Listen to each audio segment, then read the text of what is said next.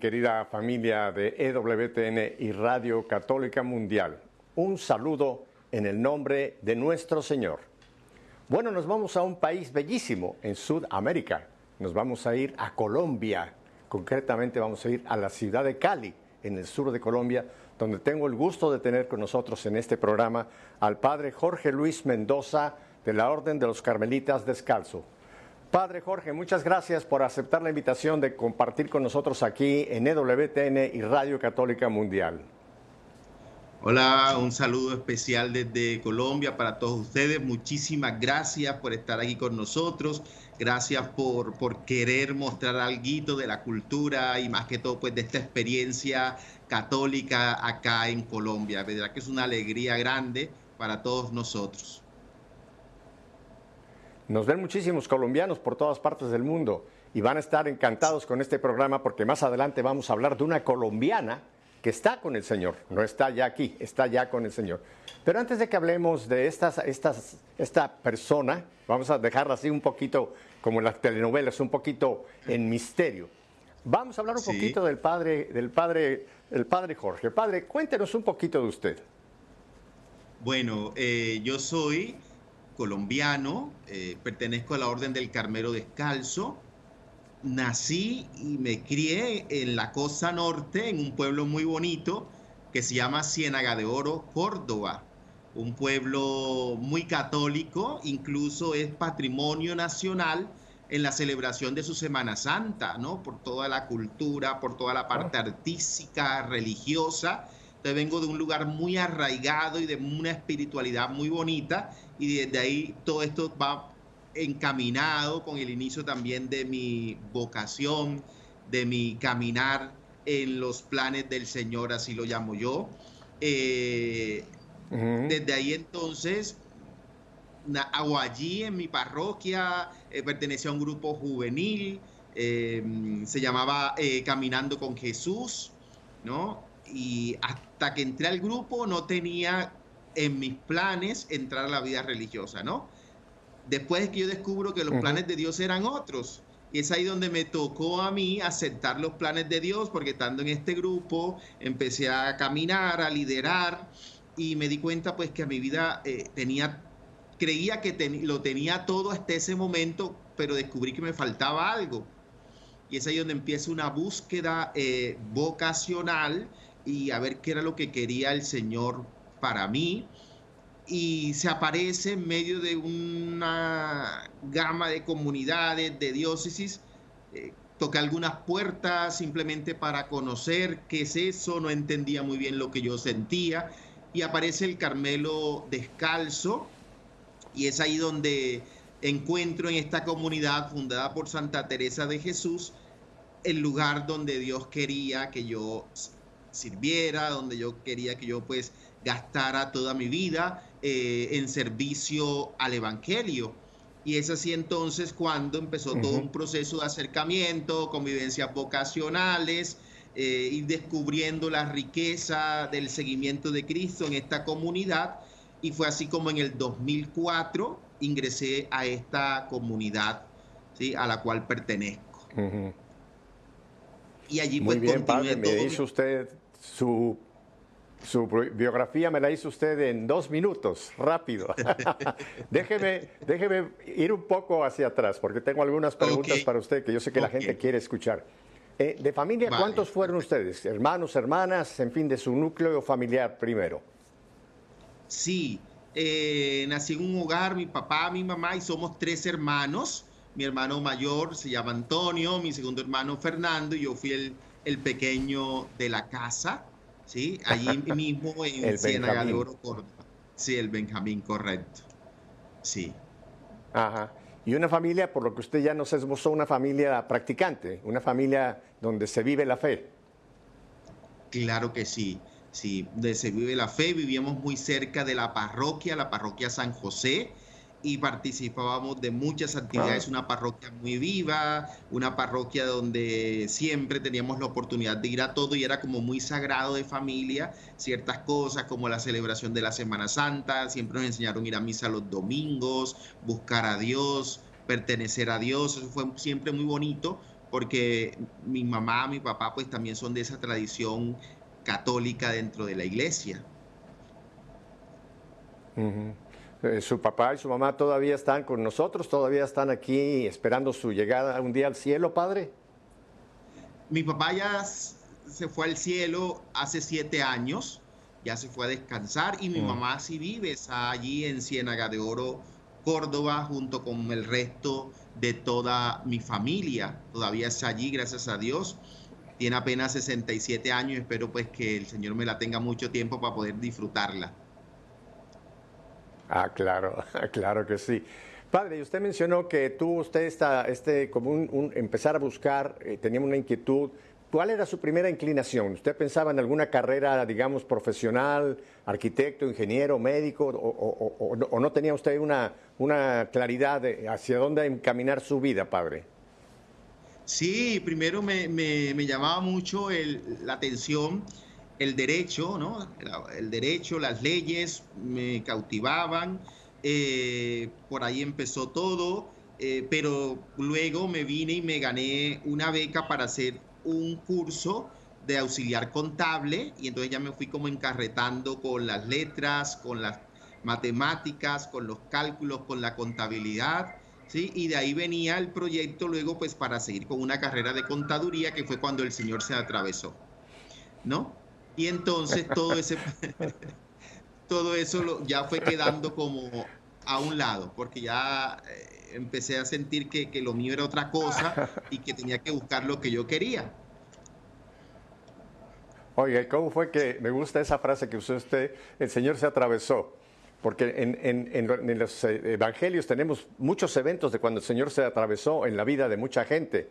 Uno que me viene ahora en mente es el de Leví que Leví también estaba metido en cierta forma con la contabilidad. Él contaba los impuestos para, para los romanos. Y el Señor, el Señor se atravesó con Leví y no le dio una, una explicación, no le presentó un plan, un, un, proyecto, sino simplemente le dijo, sígueme. Esa fue toda la palabra que escuchó Leví. Dice el Evangelio que dejó todo y se convirtió en ni más ni menos que en Mateo. ¿Cómo se atravesó el Señor en la vida de Jorge? El Señor pues se hizo, como igual que a los discípulos de Maús, digo yo, el Señor se hizo el encontradizo, ¿no? Decía ahorita que en mis planes no estaba la vida religiosa, ¿no? Tenía otros planes, seguir estudiando, eh, estaba en el grupo juvenil, me gustaba, tenía una novia, llevaba tres años y medio con ella, teníamos planes, un proyecto muy bonito, pero empecé a sentir que en el corazón le faltaba algo y ahí fue cuando el Señor se empezó a meter porque ya lo que yo antes le encontraba como sentido, como gusto, empecé a sentir que, que, todo eso era como vano, que me quería algo más, que ya en eso no encontraba plenitud, ¿no? Y es ahí cuando digo que el Señor se fue metiendo poco a poco, porque ya ir a la Eucaristía no era simplemente ir a cumplir, sino que era algo que tocaba mi corazón, ir a orar ante el Santísimo era algo que me llenaba, que me cautivaba. Entonces empezó a ver como un, a dar un giro mi vida en torno a las cosas de Dios. Y todo ya me hablaba de una manera diferente de lo que era la experiencia de Dios, ¿no? Y entonces todo esto me fue marcando mucho y ahí entonces fue cuando yo dije, pero ¿qué está pasando en mi vida? Porque si yo venía con un plan normal, ahora todo va cambiando de rumbo y era algo que yo no entendía. Ya entonces allí con un padre en mi parroquia, se llama Drubal, me fue asesorando espiritualmente y él era el que me ayudó, me impulsó y me dijo que no tuviera miedo a lo que yo estaba sintiendo. Y este padre siempre apoyó esta vocación y hasta que fue descubriendo que era lo mío, el padre Adrúbal me propuso que conociera la diócesis a la que yo pertenezco y no quise, porque me daba pena que mis amigos, mi novia, la gente de mi grupo del juvenil supieran que yo tenía vocación. Yo no quería, porque dentro de mí decía, no, no puede ser, esto no es para mí, existen muchachos que son más santos, que son más, sanos, que son mejores que yo, esto no es para mí, ¿no? Y entonces, eh, luego tengo un amigo en la ciudad de Barranquilla, por donde usted pasó, que ya él era sacerdote, yo le comenté mi proceso y me dijo, vente, ven a Barranquilla, no hacemos como tal proceso, pero te voy a llevar al seminario para que hables con los seminaristas, que ellos mismos te expliquen qué significa eso, estás conmigo en la parroquia, y así lo hice. Fui a esa Barranquilla, eh, sube en el seminario mayor, allí conversé, él me llevó, tuve la oportunidad ya de vivir una Semana Santa en la parroquia de este padre amigo, eh, separado como de la familia, separado como de mi entorno de amigos, y fue algo muy bonito, yo sentía que eso era lo mío, sin embargo me rehusaba. Y yo le dije a él, no, definitivamente esto no es lo mío, yo voy a renunciar a este, a este proceso en mi vida y esto queda hasta aquí, cuando fui a Barranquilla. ¿no? Todavía seguía como terco ante lo que el Señor quería.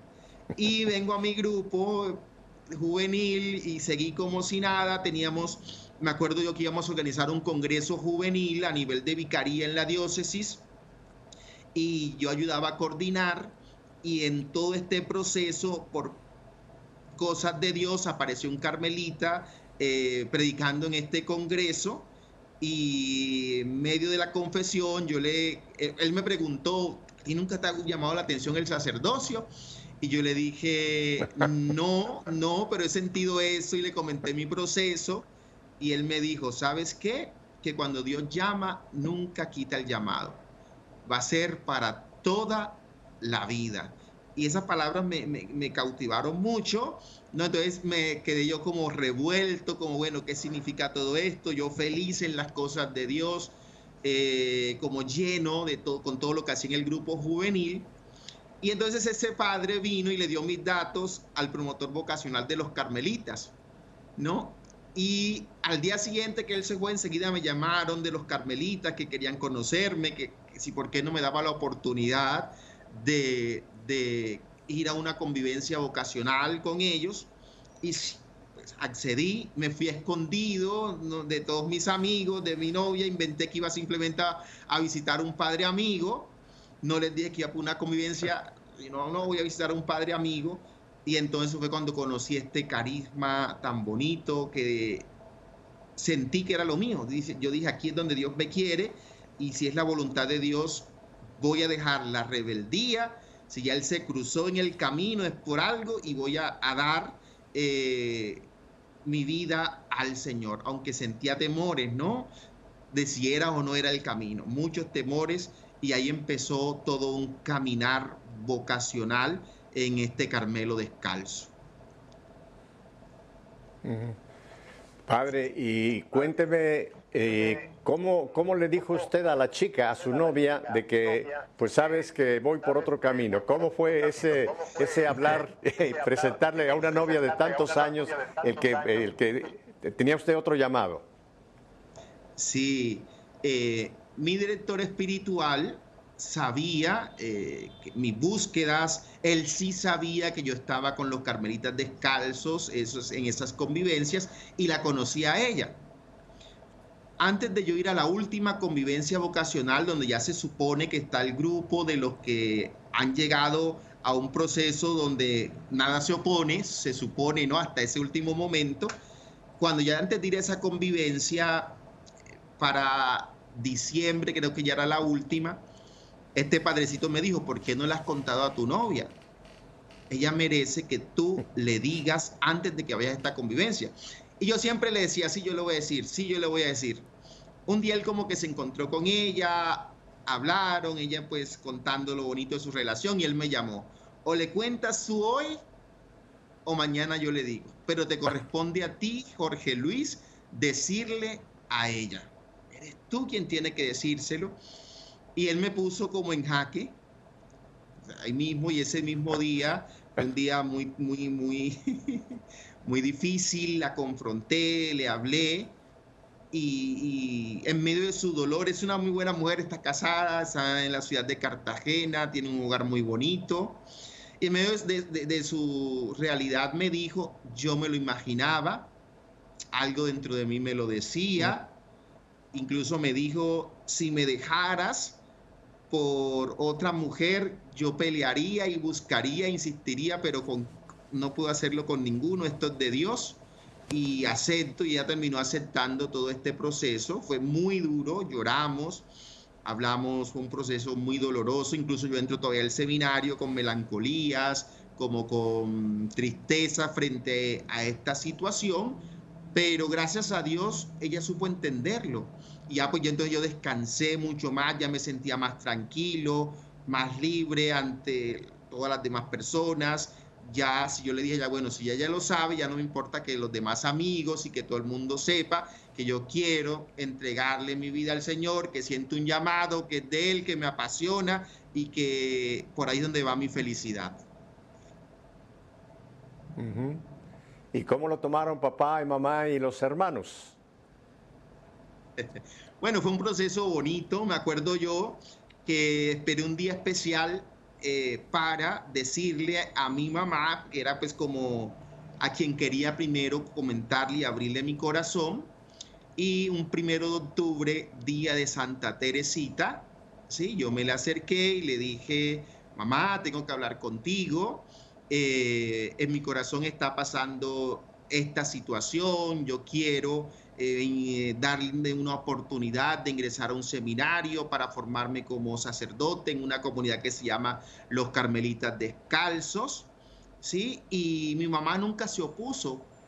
Hubo como tal, si siento yo sentimientos encontrados, ay, qué rico, pero eh, me dejas, se va para otro lugar a vivir, ¿no? Eh, yo vivía pues ahí en la casa todavía con ella, nunca había salido de mi hogar, pero sin embargo mi mamá fue y es hasta hoy eh, mi gran amiga, compañera y siempre le ha apostado a mi vocación y ha sido muy feliz con eso.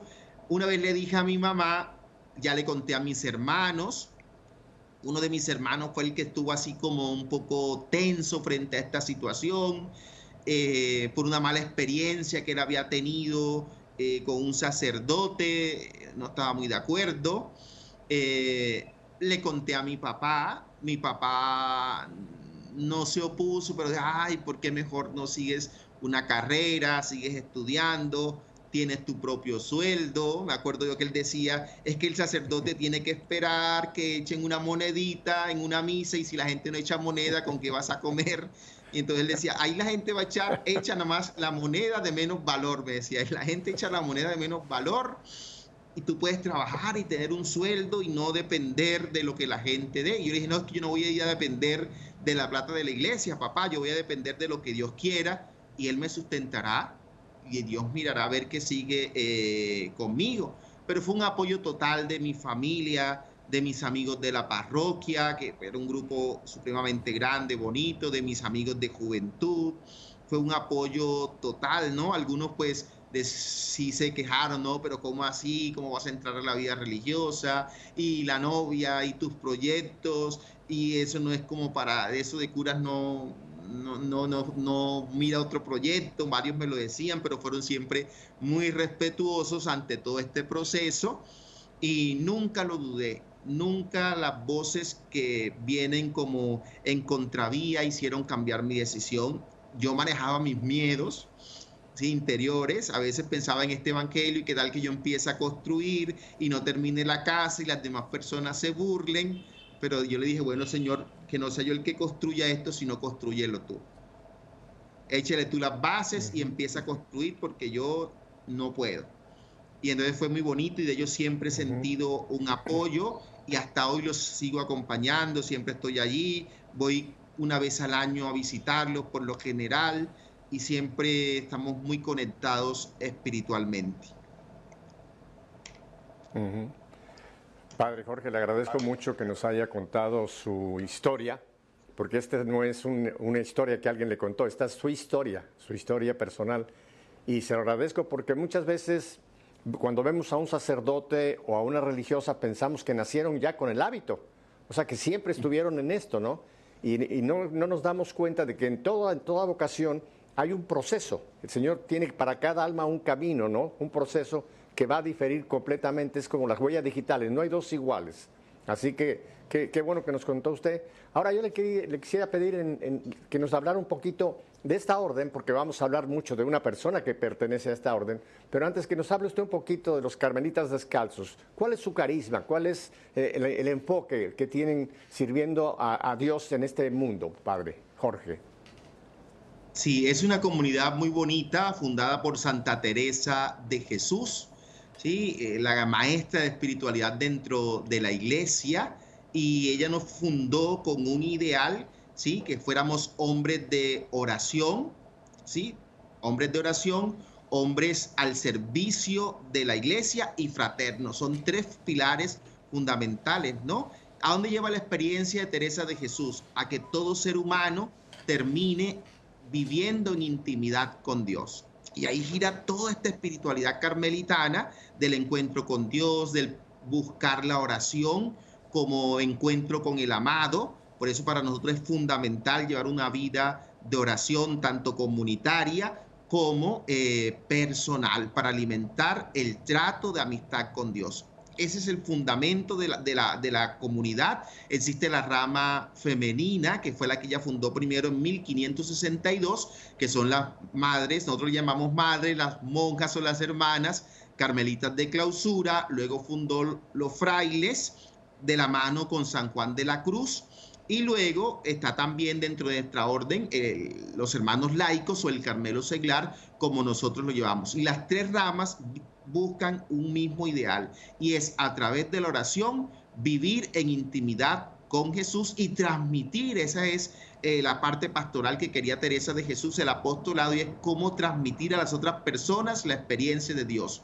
Entonces, por eso tenemos centros de espiritualidad, centros de formación para laicos, donde vemos clases de mística, de espiritualidad, por supuesto la espiritualidad de nuestros grandes santos, Teresa de Jesús, Juan de la Cruz, Santa Teresita, doctores de la iglesia, ¿no? Damos toda esta parte para que la gente, en palabras de Teresa de Jesús, se engolosine de Dios.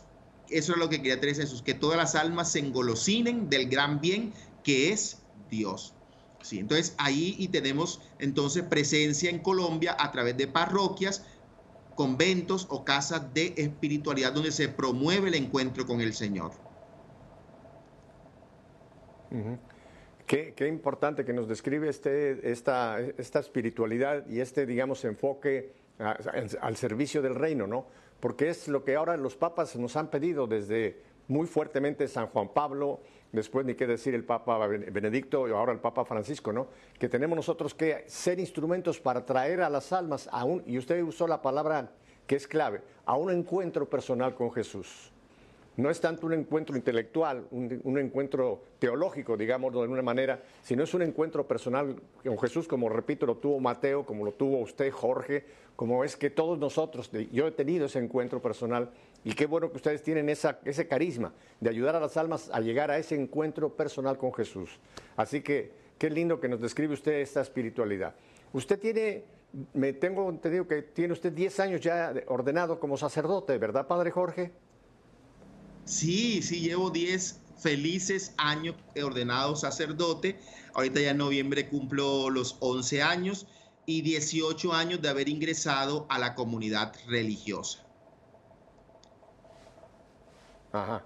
Y usted tengo entendido que también ha estado en sus estudios, ha estado fuera de Colombia. Usted estuvo en España, ¿verdad, padre Jorge? Sí, en España tenemos una, le llamamos la Universidad de la Mística o Centro Internacional Teresiano San Juaniza, donde se dictan clases con especialistas en toda esta parte de la espiritualidad, la mística, y quería conocer y ahondar mucho más en nuestros santos padres, en la espiritualidad, en el humanismo de ellos, y viajé a Ávila, España, una temporada para profundizar sobre la vida de, de los santos del Carmelo, San Juan de la Cruz, y desde ahí pues como tener un mejor acercamiento a todos sus escritos. Fue una experiencia muy, muy bonita. Entonces, desde allí también pues trato de, de, de, eso poco que aprendí allá, transmitirlo a través de la experiencia de la parroquia donde estoy trabajando actualmente. Muy bien. Padre, en no muy lejanos minutos vamos a ir a un breve corte, pero yo quisiera que entonces aquí develáramos el misterio que dejamos al principio del programa. Porque ahora okay. vamos a hablar de una religiosa, de una carmelita descalza, ya conocida, y en Colombia todo el mundo la conoce, pero va, la van a conocer todos ustedes el día de hoy, Madre Merceditas, Madre Merceditas. Eh, antes de que hablemos ya de la vida de Madre Merceditas y en el proceso que se encuentra, yo quisiera que usted brevemente nos describiera cuál es el proceso, según, digamos, eh, eh, en la Iglesia Católica, el proceso para cuando un alma se piensa que esta alma va a llegar a los altares, pero cómo se inicia un proceso de, inicio, de arranque, para llegar un día a la beatificación y más tarde a la canonización. Ok, en este caso, eh, con Merceditas, eh, como pertenecemos a una comunidad religiosa, nuestro primer paso fue pedirle permiso a nuestro Padre General en Roma. ¿Sí? Hacer una carta desde el monasterio, los frailes, decirle, eh, hay un proceso de una hermana, Mercedes Reyes o Mercedes de Santa Teresita o Merceditas, como le decíamos familiarmente, ¿sí? que queremos abrirle un proceso de beatificación y canonización. Todo esto, pues, eh, patrocinado o impulsado por el obispo del, de Garagoa, incluso fue el mismo obispo de Garagoa, no el que está actualmente, sino el emérito, quien en un día, en una conversación con la madre priora, le dijo, madre, ¿por qué no abrimos un proceso para madre Merceditas? Mercedita puede llegar a ser santa. Él como obispo la conoció personalmente, tuvo la oportunidad de hablar con ella, compartir con ella, y fue una de las primeras voces donde se pidió de que se empezara, que se abriera un, proceso. Un proceso que para ninguno fue sorpresa, porque todos en vida, los que la conocimos, sabíamos que en ella había una vida de santidad todavía aquí en la tierra. Es decir, Mercedita bebía el cielo aquí en la tierra y transmitía el buen aroma de Dios. Era algo muy bonito. Entonces, nuestro primer paso fue a nivel de orden con el general, el general y su definitorio. E inmediatamente estudiaron el caso, lo aprobaron para que así entonces ya eh, la diócesis como tal a la que ella perteneció de Garagoa ya hiciera como tal la petición a Roma de que se abriera como tal el proceso, ¿no? Entonces hubo toda una, hay una etapa preliminar que sería pedir al Padre General de que nos haga todo eso, ¿no? Eh, luego se le solicitó eh, como tal el Padre, el Mons, perdón, Monseñor Julio Hernando García Peláez, obispo actual de Garagoa, le solicitó a la provincia eclesiástica a la que él pertenece, le solicitó que por favor conocieran este proceso que se quería eh, abrir para que ellos también apoyaran eh, la causa, ¿no? Luego ya se hizo como tal eh, la petición a nuestro postulador general para la causa de los santos, Romano Gambalunga en Roma, para que entonces él empezara a asesorarnos qué seguía, cómo venía, para empezar, digámoslo así, con el primer escaloncito de los cuatro que hay que subir y es declararla sierva de Dios cuando la iglesia dice nada se opone para que Mercedita algún día llegue a ser santa, ¿no? Y allí, no sé si ya voy en el tiempo, si ya nos iríamos a comerciales. Ah, vamos en un minuto solamente para que la gente te, como recapitulando. O sea, primero hay, es la Vox Populi, o sea, la gente reconoce que este hombre o esta mujer, en este caso Merceditas, era una mujer que transmitía esa sensación de santidad. Después, por pertenecer a una orden, el superior de esa orden tiene que ser el primero que diga, ok, vamos adelante, y entonces ya pasa al obispo local. Y a través del obispo local es que entonces se hace contacto con Roma, y ya cuando Roma dice, vamos adelante, ya se puede decir que ya se inició un proceso, según canónicamente hablando. Padre, vamos entonces a unos muy breves mensajes que tenemos y ahora vamos a hablar a fondo de Madre Merceditas. Quédese con nosotros porque va usted a conocer a una santa, porque ya es santa, está en el cielo, pero que la iglesia la va a reconocer un día oficialmente. Quédese con nosotros. Ok, claro que sí.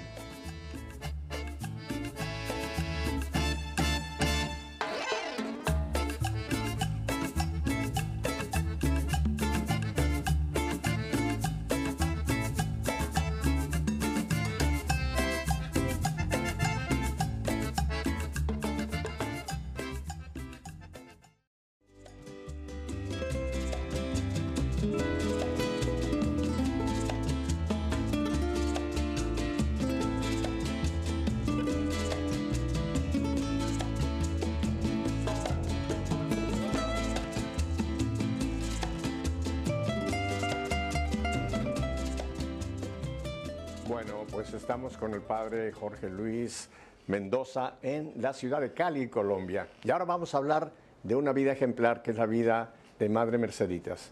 Padre, cuéntenos usted un poco, eh, preséntenos a Madre Merceditas, pero primero antes de Madre, háblenos un poco de Mercedes, de esta joven.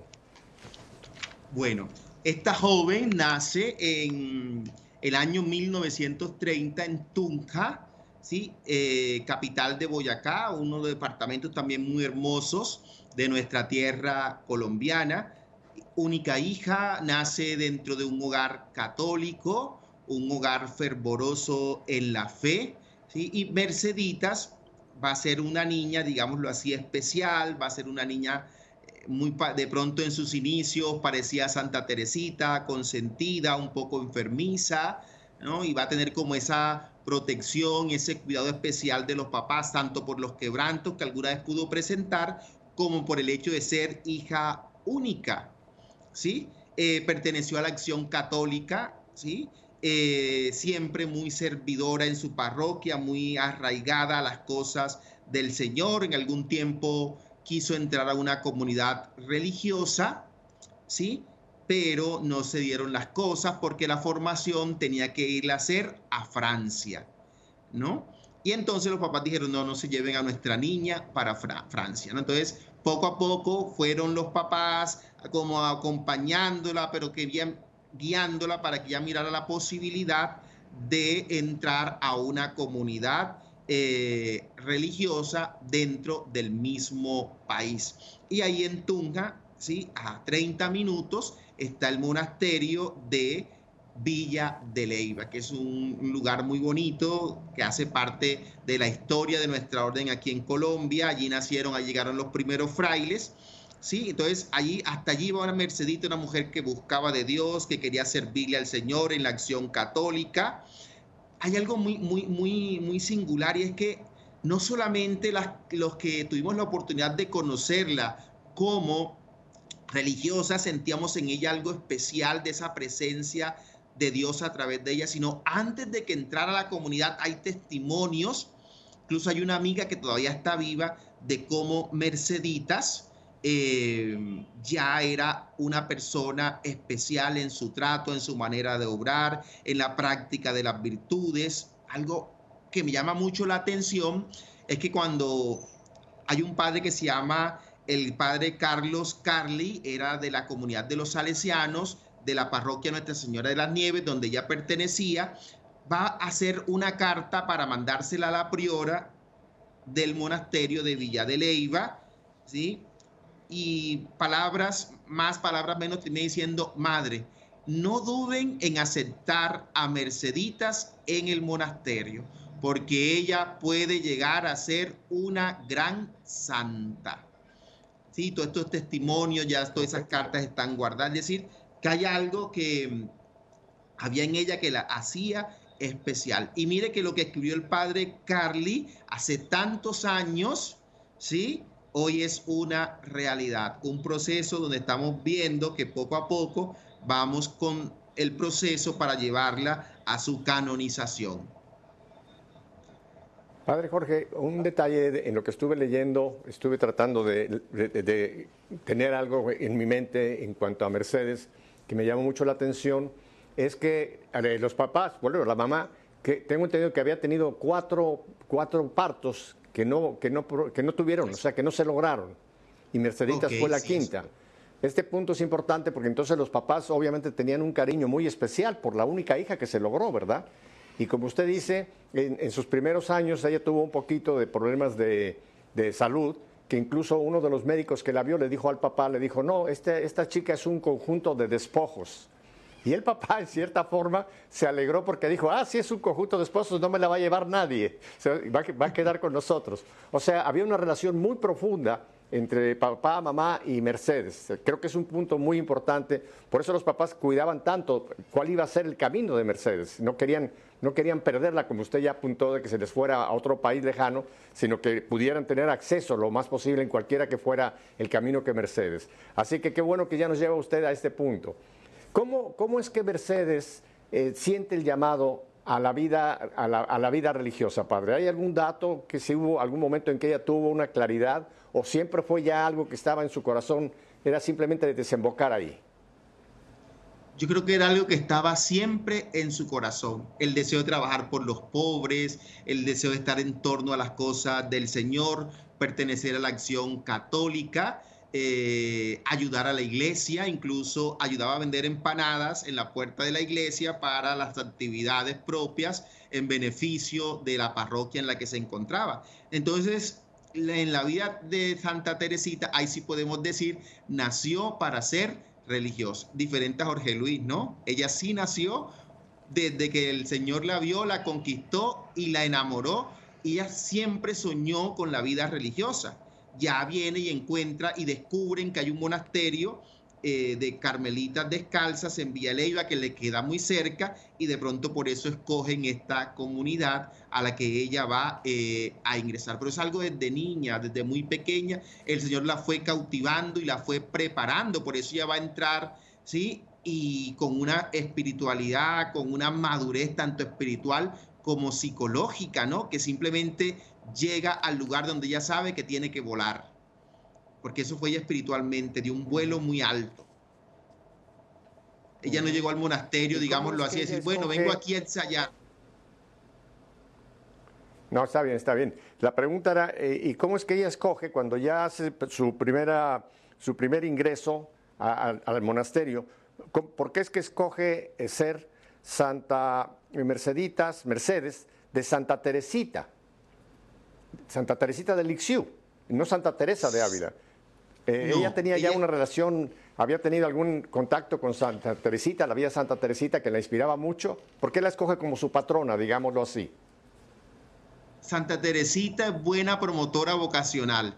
Quien lee Historia de un alma siempre queda cautivado, siempre, ¿no? Y sí, y como Mercedita siempre estuvo en estos procesos, no hay duda de que ella tuvo que haber leído Historia de un alma.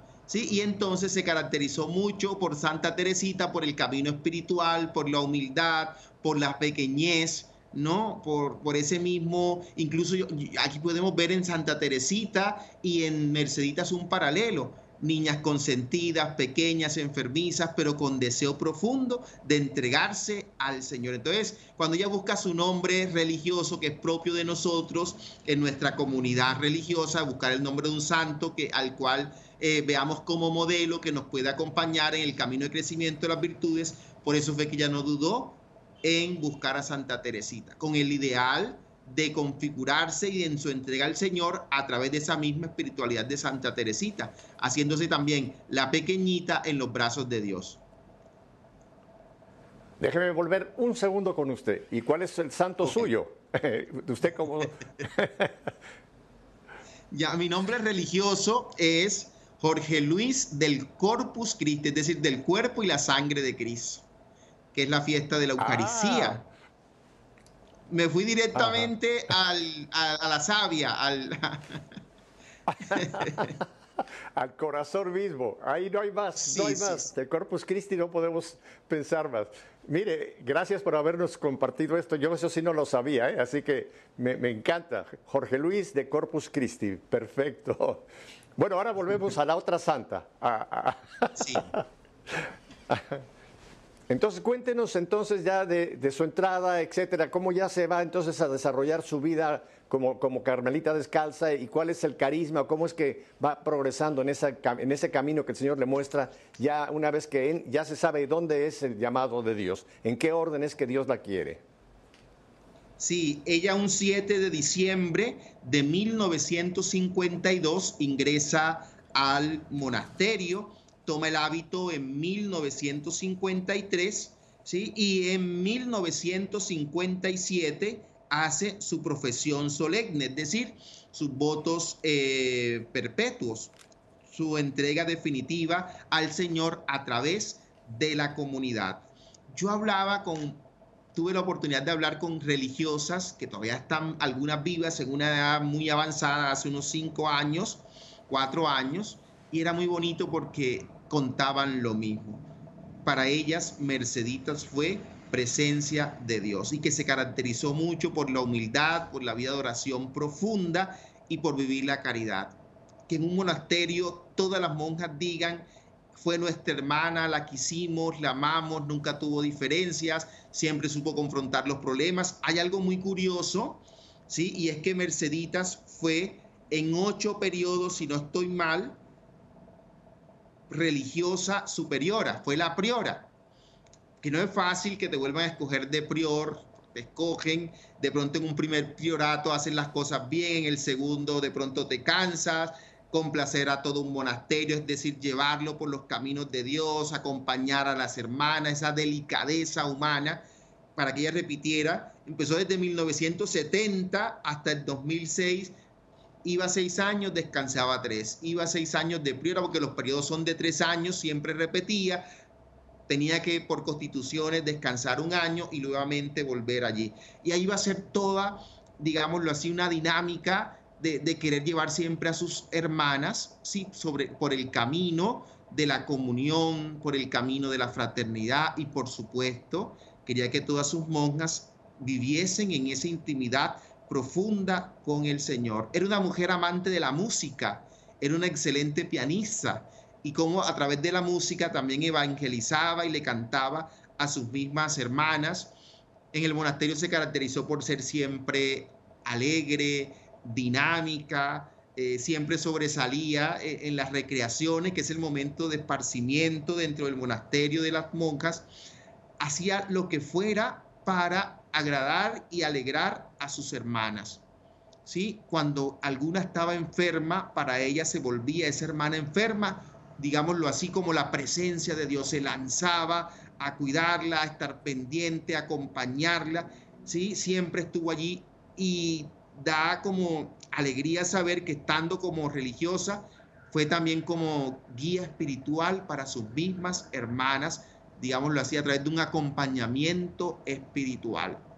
Y tuvo la oportunidad de ser conocida no solo dentro del monasterio, fue tornera. La tornera es la que tiene el oficio de estar, ellas tienen, para que me entiendan, como una ventana, ¿sí? Eh, que donde no se ve quién está adentro, pero a través de esa ventana se escucha la voz, de atender a todas las personas que se acercaban al monasterio. Y de ahí la fama de santidad dentro y fuera del monasterio. ¿Sí? por cómo acompañaba a la gente, cómo le hablaba a la gente, cómo invitaba a la gente a hacer oración, a confiar en el Señor. Entonces fueron todos los días eh, merceditas a través de su vida de oración y de su entrega y compromiso, a través de una vida de humildad, una vida fundada en la pequeñez, en ese caminito espiritual de Santa Teresita, como fue cautivándose el corazón de sus hermanas y le dieron esta responsabilidad tan grande de que fuera quien dirigiera su monasterio por tantos años.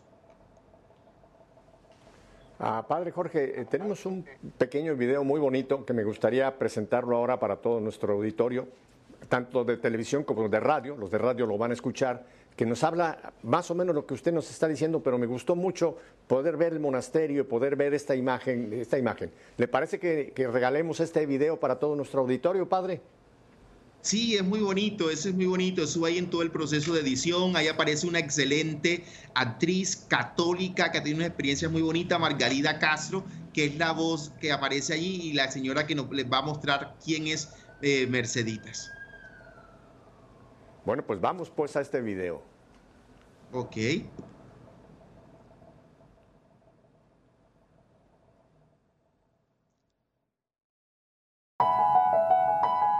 llegó para cambiar la vida de muchas personas. Fue un soplo de aire fresco de esos que recuerdan la presencia del Espíritu de Dios. La Madre Mercedes nació en la ciudad de Tunja y el 7 de diciembre de 1952, a la edad de 22 años, ingresó al Carmelo Descalzo de Villa de Leiva. A los 76 años sale a fundar un nuevo monasterio y nos enseña que la vida está llena de saltos en la fe, donde estamos sostenidos solo por Dios. No importa el tiempo, no importa el lugar, solo las huellas que dejamos en nuestro caminar. experimentó una vida espiritual profunda de silencio y oración escondida siempre en Cristo. Cuando miremos a nuestro alrededor y veamos el paso de Dios en las criaturas que se nos han confiado, sabremos que hemos cumplido con nuestra misión de haber hecho todo por amor. Esta hija de Santa Teresa de Jesús es testigo de una historia, un pensamiento y un camino, que a través de su entrega generosa a la contemplación pudo llegar a la unión con Dios. ¿Y ella vive? Sí, aquí en Garagoa. Su cuerpo es testimonio de la trascendencia de sus obras, de tal manera que podemos sentir su verdadero amor por Cristo en la tierra. Este rosal, desde que ella se fue al cielo, aún en los más fuertes veranos, jamás ha dejado de florecer, porque es el signo de su presencia entre nosotros.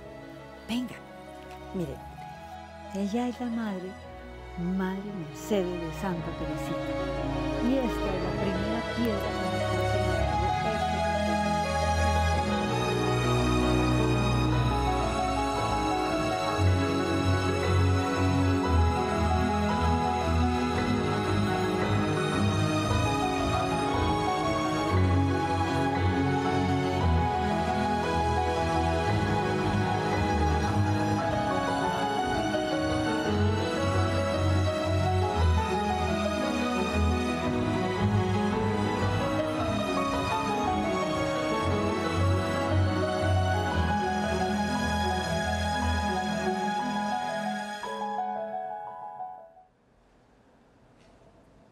Bellísimo, bellísimo este breve video.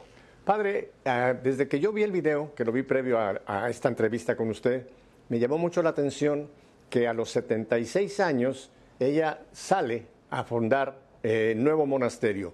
¿Cómo es eso, después de haber sido tantos años superiora? ¿Cómo es que recibió ella una llamada? ¿Cómo fue que ella toma esa decisión de salir para ir a formar una nueva comunidad, Padre Jorge?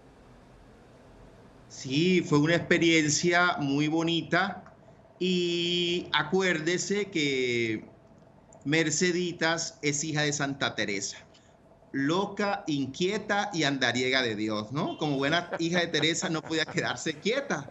Aparece, se da la oportunidad de, Garagoa a través de un padre, el padre Carlos, párroco por allá, eh, se juntan ahí como el deseo con las ganas, Mercedita llena de Dios, inflamada del amor de Dios, queriendo que esta comunidad siguiera creciendo y es por eso cuando decide salir a esa edad a fundar un nuevo monasterio junto con sus hermanas, ¿no? Entonces, esto no es una locura porque una carmelita es fundadora. Entonces, y dentro de sus planes estaba y ella amaba mucho a Santa Teresa, ¿no? Y entonces ya ya sabía lo que era tener un monasterio, ser priora, constituirlo, sabía cómo construirlo, todo, porque incluso ella, ella misma hizo los planos. Era arquitecta sin haber puesto un pie en una facultad de arquitectura, ella misma fue haciendo y consiguiendo todo. Incluso desde el cielo lo sigue fundando y construyendo, porque cuando ella se fue, faltaba mucho todavía para terminar la construcción. Y uno de sus, de sus palabras fueron que desde el cielo iba a terminar de construir, iba a mandar muchas vocaciones al nuevo monasterio San José de Garagoa. Y hasta hoy lo cumplió. Muchas vocaciones y el monasterio ya se terminó de construir en toda la parte estructural. Eh, me llama la atención, tienen cierto paralelo con nuestra Madre Angélica, que ella también viene de, de Ohio, del norte de Estados Unidos, a Alabama, a fundar un nuevo monasterio. Alabama, padre, es un estado básicamente bautista. Apenas hay un 2.5% de católicos allá. Y es ahí donde el Señor la lleva a una claricia franciscana de clausura a formar un monasterio. Y después nace WTN, etcétera, etcétera. La historia ya la hemos contado. Y cómo ella también desde el cielo ha seguido, ha seguido eh, poniendo su, su, atención a la obra que dejó aquí en la tierra. Me, parece muy similar a, Madre Merceditas. Ah, padre, para que la gente se entere, usted no es el promotor, pero está dentro del equipo de promoción de la causa. Eh, ¿Cuál es el trabajo suyo dentro de esta promoción y cómo todo el auditorio que nos ve y nos escucha puede, puede imbuirse más en este proceso de Madre Merceditas? Ok, oficialmente el vicepostulador, que es el que se nombra acá en Colombia, que es el padre Miguel Ángel eh, Díaz, ¿no? Yo, ¿qué hago? Estoy en todo. Yo estoy pendiente de que se lleven a cabo todas las reuniones, estoy pendiente con las hermanas de clausura, estoy pendiente con el padre Miguel, cómo va el proceso. Voy buscando contacto, voy buscando personas que sé que nos pueden ayudar en la causa. Estoy pendiente de todo lo que tiene que ver con las comunicaciones y redes sociales, que ahora son tan importantes para darla eh, a conocer, ¿no? Entonces, eh, yo siempre estoy como detrás del telón haciendo que todo funcione, pero oficialmente eh, todo lo que tiene que ver con la parte de redes sociales y comunicaciones, incluso este video, como les decía, fue una propuesta que, llevé adelante y que se pudo dar. No, estamos montando una página web.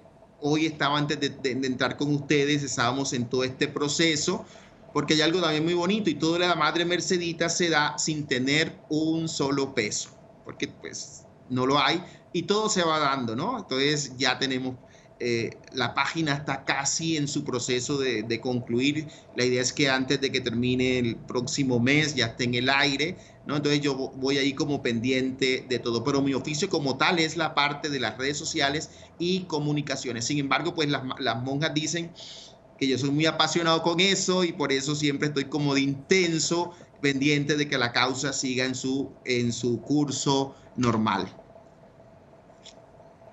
Y para todo este auditorio, padre, que hoy ha descubierto, igual que yo, a, Madre Merceditas, eh, ¿en qué forma pueden estar pendientes para cuando aparezca esa página, poder entrar a la página y quizá las personas que quieran ayudar para que el proceso continúe, en fin, ¿Cuándo cree usted que estaría esa página y cómo pudiéramos saber cuál va a ser el, o ya tiene usted algún nombre de cómo va a ser esa página? Sí, ya el nombre está. El nombre es Mercedes de Santa www.mercedesdesantateresita.org y a través de las redes sociales de nosotros, los Carmelitas Descalzos de Colombia, vamos a, lanzar toda la publicidad, vamos a, a, hacer que la gente conozca que ya está este trabajo hecho para que de ahí entren y encuentren todo. Sin embargo, ya en nuestras redes sociales, en nuestra página web www.ocdcolombia.org, ya ahí dentro de la página hay un espacio donde está toda la información de Merceditas. Pero ya necesitamos que esa información esté en una página propia donde la gente pueda entrar directamente pero ahí le estaremos avisando a través de nuestras redes sociales y ahí estarán toda la información y todos los contactos para que todos aquellos también que quieran colaborar con esta causa se unan pues a nuestra tarea de apoyar esta causa de beatificación de la Madre Merceditas. Así es. Entonces, para la gente que está apuntando y que no terminó de apuntar, la primera página que usted nos dio es www o w, como usted lo quiera, porque cada país le, le llama diferente, www.madremerceditas.org. ¿Es correcto? Mercedes, Mercedes de Santa Teresita.org. Mercedes, de Santa, Teresita. no Merceditas. Mercedes de Santa Teresita.org. Ajá. Sí. ¿Y la página de ustedes, de los, eh, de los carmelitas? www.ocdcolombia.org. Ok, muy fácil. Padre, una última pregunta. Y ahora que se inicia este proceso de beatificación, ¿qué es necesario para que se llegue a la beatificación? ¿Me lo puede usted escribir en un minuto? Sí, primero tiene que ser declarada venerable. Estamos en un proceso muy bonito y es donde estamos, están eh, estudiando todo lo que son las virtudes heroicas estamos haciendo, se abrió un tribunal, estamos haciendo entrevistas a todas las personas que la conocieron para que nos hablen, ¿sí? De cómo fue ese proceso de conocimiento con ella y estamos organizando unos escritos, no son muchos, pero sí tiene algunos escritos que estamos editando, ¿sí? Para nosotros poder con este paquete de las entrevistas, ¿sí? Eh, de las personas que la conocieron con sus escritos, mandar todo esto a Roma para que sigan diciendo nada se opone y vamos a mirar las virtudes heroicas y que la iglesia diga siga el proceso de santidad nombrada venerable. Bueno, padre Jorge, pues el tiempo desgraciadamente se nos ha ido, pudiéramos seguir un poco más, pero vamos a estar muy pendientes. yo quiero tener mucho contacto con usted para cuando llegue de más adelante, que se vea que ya viene alguna fecha para canonizar, beatificación, tengamos un programa estelar y le demos primicia a esa beatificación. Así que muchísimas gracias, Padre Jorge. Espero que todos ustedes, igual que yo, hemos descubierto, ¿verdad?, una vida que nos sirve como modelo. Así que orar mucho para que esta causa siga adelante y que Madre Mercedita sea un modelo para todos nosotros. Si Dios nos concede una semana más de vida, volveremos la próxima semana para seguir haciendo esto que hizo Madre Merceditas, que nuestra fe sea una fe en vivo. Hasta entonces, chao, como dicen los argentinos. Chao, Dios los bendiga, un abrazo para todos y acá los esperamos en Colombia.